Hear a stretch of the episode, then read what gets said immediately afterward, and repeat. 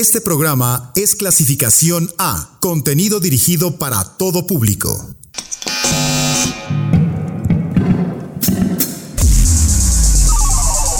Los hechos fuera de la banda. La historia alrededor del disco. LP. Revisamos el disco, la música y su historia. LP. It makes me want to run out and tell them when the sun goes down and the clouds all frown. The Moody Blues, Days of Future Past, Decca Records, 1967. Nights in white satin.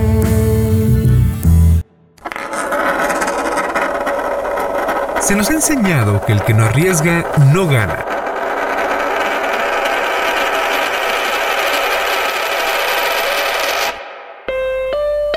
Y el dicho se tomó muy en serio en el quehacer musical de los años 60. Cuando Bob Stanley se refirió a esta década como una tierra baldía, en sus inicios nos dio una idea de la urgencia y necesidad que había por crear y resignificar el lenguaje musical que durante años pasados se enfocó en apostar todo al rock and roll que para 1960 había perdido su novedad y ya nos sorprendía. El arte sonoro tenía que evolucionar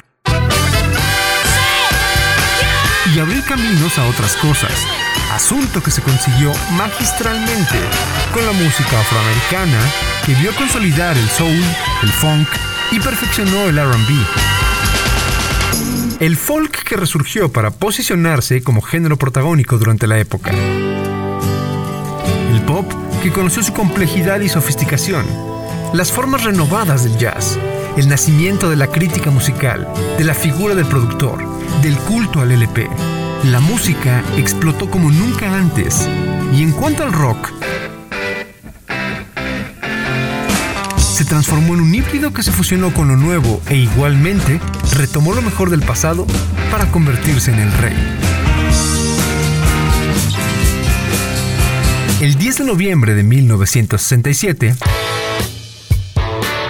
una banda inglesa lo demostró cuando publicó un álbum conceptual que unió fuerzas con la London Festival Orchestra y mezcló al rock con la música docta para sentar las bases de un género cuya presencia sigue vigente, el rock progresivo. Hablamos del Days of Future Past de The Moody Blues, segunda larga duración del proyecto que pasó a la historia como uno de los discos más importantes y ambiciosos de la década.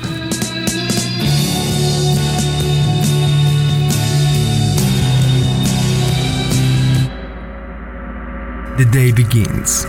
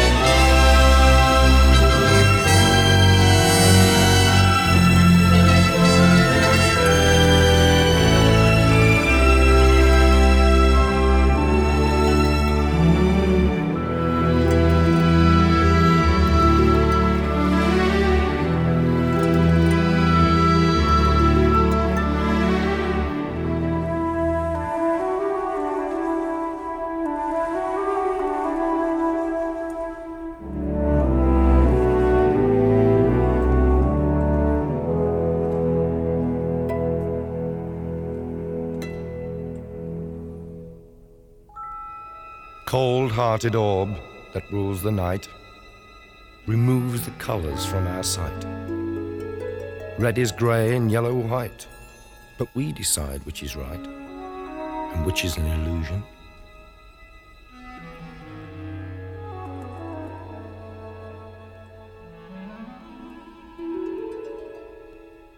Pinprick holes in a colorless sky let insipid figures of light pass by the mighty light of 10,000 suns, challenges infinity and is soon gone. Nighttime to some, a brief interlude, to others, the fear of solitude. Brave Helios, wake up your steeds, bring the warmth the countryside needs.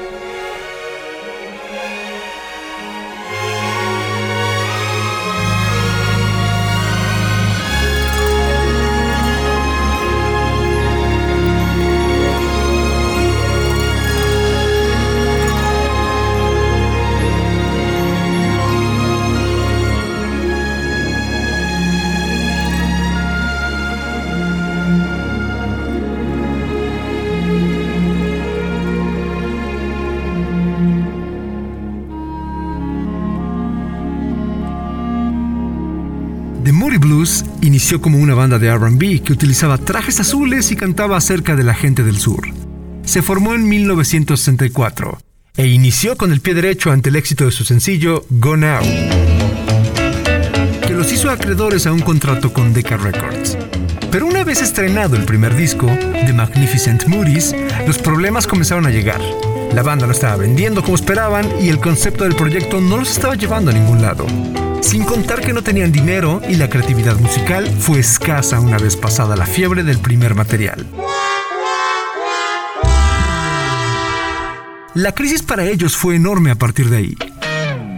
En 1967 su contrato con la disquera estaba a punto de expirar y le debían dinero. El segundo disco por el que ya había pagado Decca Records no estaba listo fue un caos. Pero al sello de grabación musical se le ocurrió una idea, que para compensar el dinero que ya había invertido en ellos, le solicitaron hacer una versión rock de la novena sinfonía de Anton Borjak. Para promover en la industria pop su nuevo equipo de sonido, que dio la bienvenida a las grabaciones estéreo y ya había demostrado ser muy útil para la música docta. La grabación jamás se concretó. Pero la banda sacó inspiración de aquello y persuadió a la disquera para que les permitieran grabar su segundo disco en sonido estéreo. Y con la ayuda de un productor y un arreglista orquestal con quienes entablaron buena amistad durante ese tiempo, Peter Knight y Tony Clark. Decca Records aceptó y The Moody Blues planteó a sus aliados la siguiente idea. Fusionar rock psicodélico inspirado del disco Revolver del cuarteto de Liverpool, Los Beatles, con música docta. Clark, aunque ajeno al mundo de la música clásica, se mostró interesado. Pero Peter Knight, en cambio, no quedó convencido. Aún así, decidió darle una oportunidad al concepto y cooperar con sus orquestaciones y la dirección para dar vida a un material que en voz de un miembro del grupo fue un accidente genial.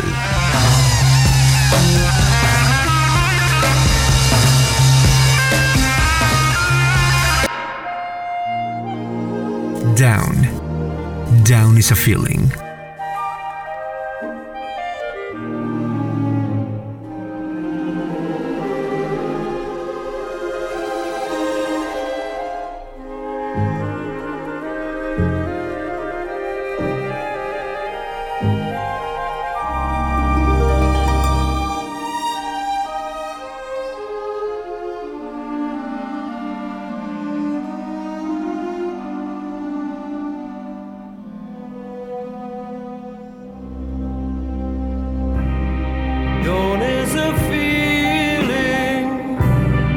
beautiful ceiling. The smell of grass just makes you pass into a dream. You're here today, no future fears. This day will.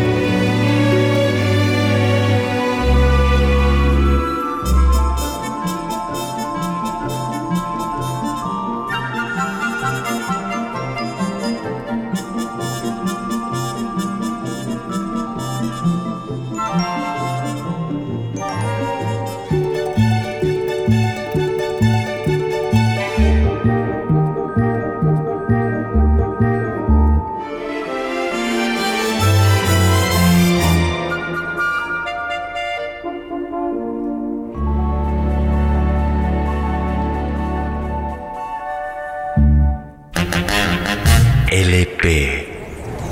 El hilo conductor de Days of a Future Past es narrar un día en la vida de una persona cualquiera, desde la salida del sol hasta la llegada de la oscuridad nocturna.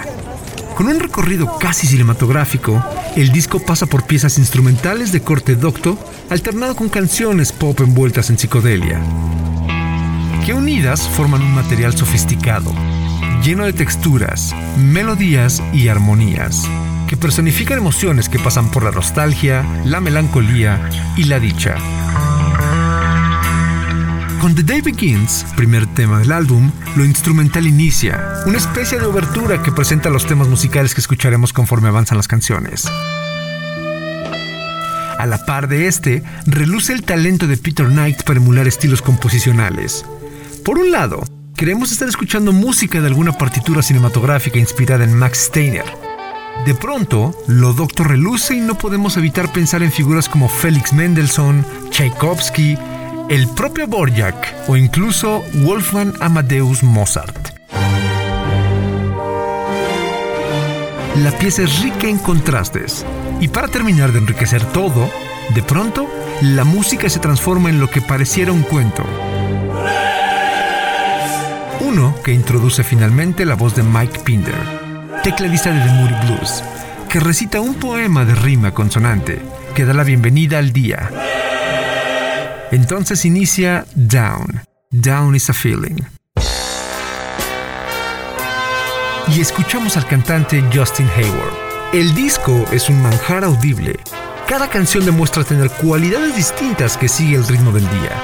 La calma del amanecer, la mañana, el ajetreo del mediodía cuando el trabajo y las responsabilidades invaden nuestro tiempo, la alegría de la tarde cuando somos dueños de nuestro tiempo, la seducción del anochecer la noche dedicada a los amantes.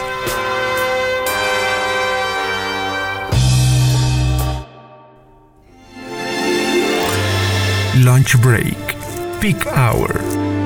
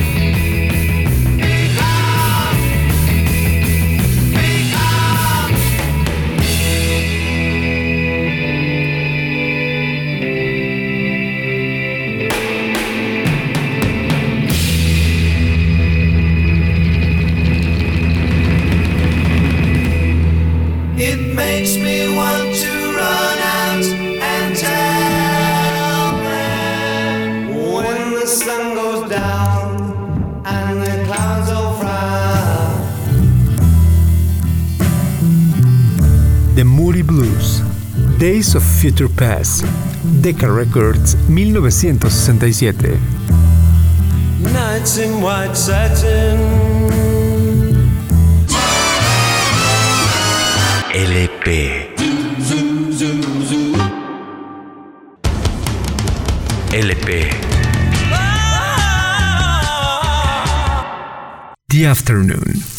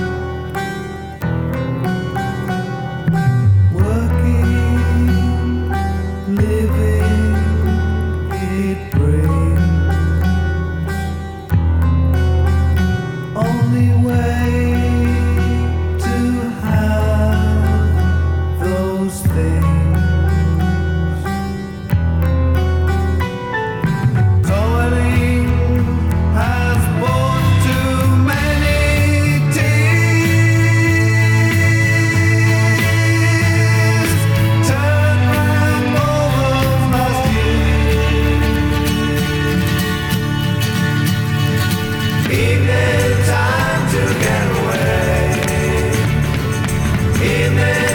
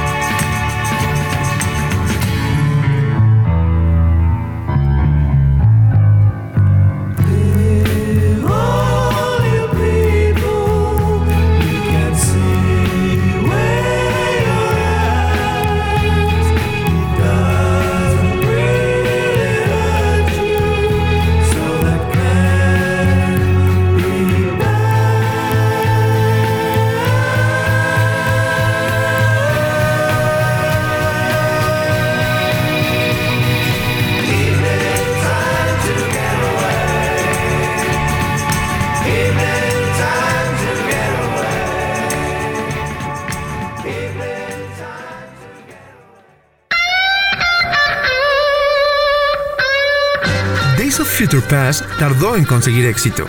En 1967, año de su estreno, no obtuvo grandes ventas. El disco no subió del lugar 27 en los charts de popularidad del Reino Unido.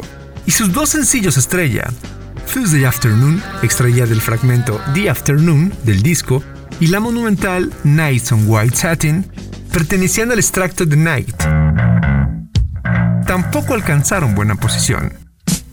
El primer tema llegó hasta el lugar 24 y la balada de Satín Blanco solo consiguió el lugar 19. La gloria del material llegó en la década siguiente, cuando Days of Future Past llegó a Estados Unidos a finales de los 60. Las ventas fueron relativamente constantes, pero la radio después intervino. Estaciones radiofónicas comenzaron a tocar frecuentemente Nights in White Satin en 1972 y terminó convirtiéndose en una favorita del grupo. Ese año, el sencillo alcanzó el número 2 de las listas de Billboard y el disco llegó al lugar 3. Demoró un poco más en ser cobijado el disco en su natal Reino Unido. Fue hasta el relanzamiento del álbum en 1978, después de haber restaurado daños que se descubrieron en los master tapes del material. Con esa reedición, Tuesday Afternoon se convirtió en un clásico. Nights in White Satin pasó a ser un himno romántico de los 60 y Days of Future Past se nombró el disco inglés más importante de 1967 solamente al lado del Sgt. Pepper's Lonely Hearts Club Band de los Beatles y uno de los más relevantes de la historia del rock.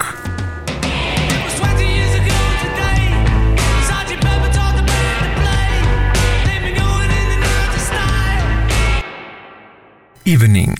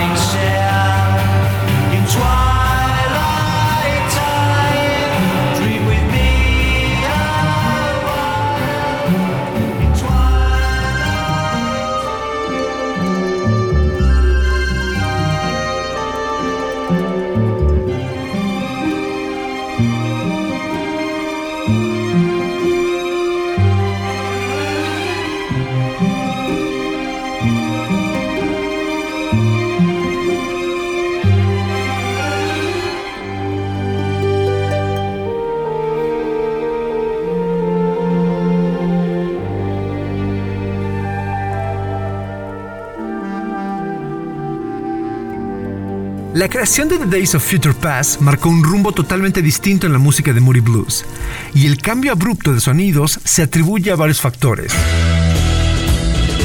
El más importante, que Justin Hayward se incorporara al grupo como vocalista y John Lodge como bajista.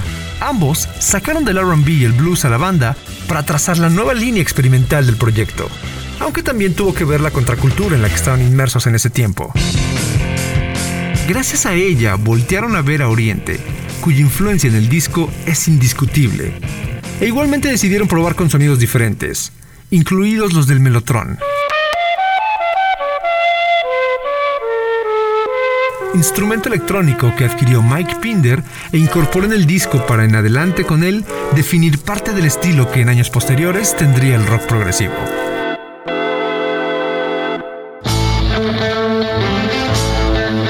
Ray Thomas, John Lodge, Justin Hayward, Mike Pinder, Grim Age, en conjunto con Tony Clark y Peter Knight, lograron sacar del estancamiento a un proyecto del que casi nadie tenía fe.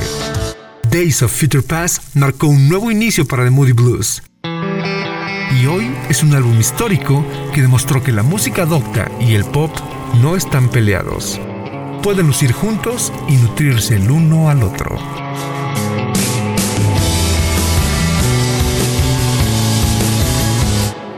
The Night.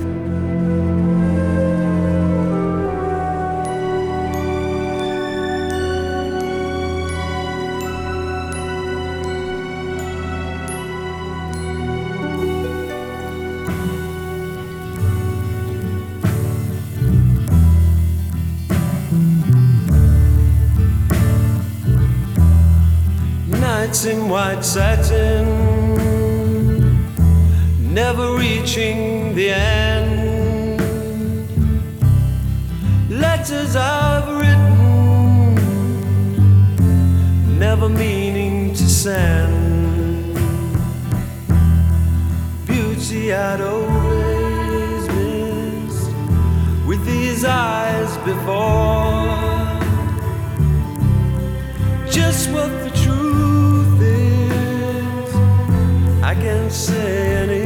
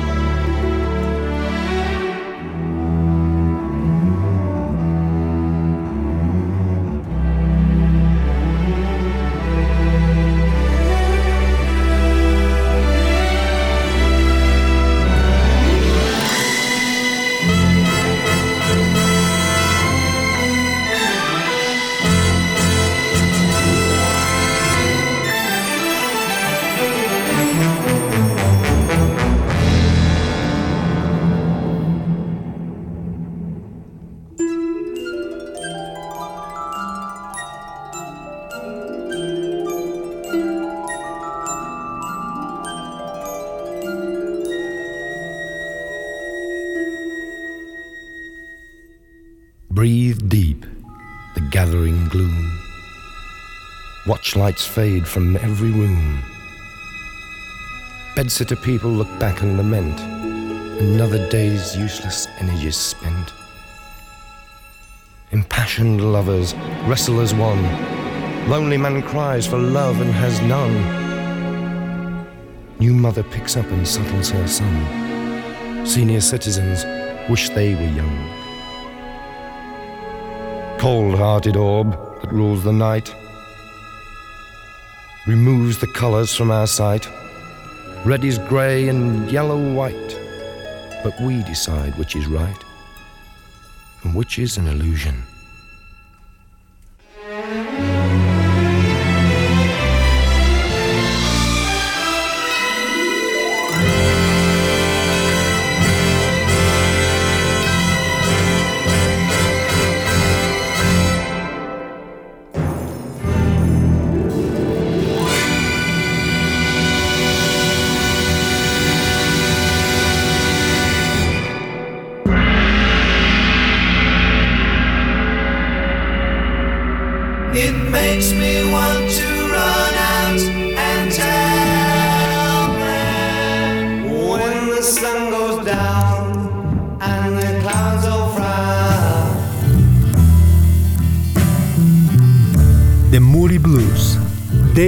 Future Past, Decca Records, 1967.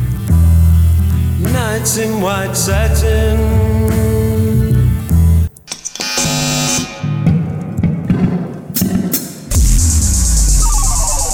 Los hechos fuera de la banda. La historia Alrededor del disco. LP. Revisamos el disco, la música y su historia. LP.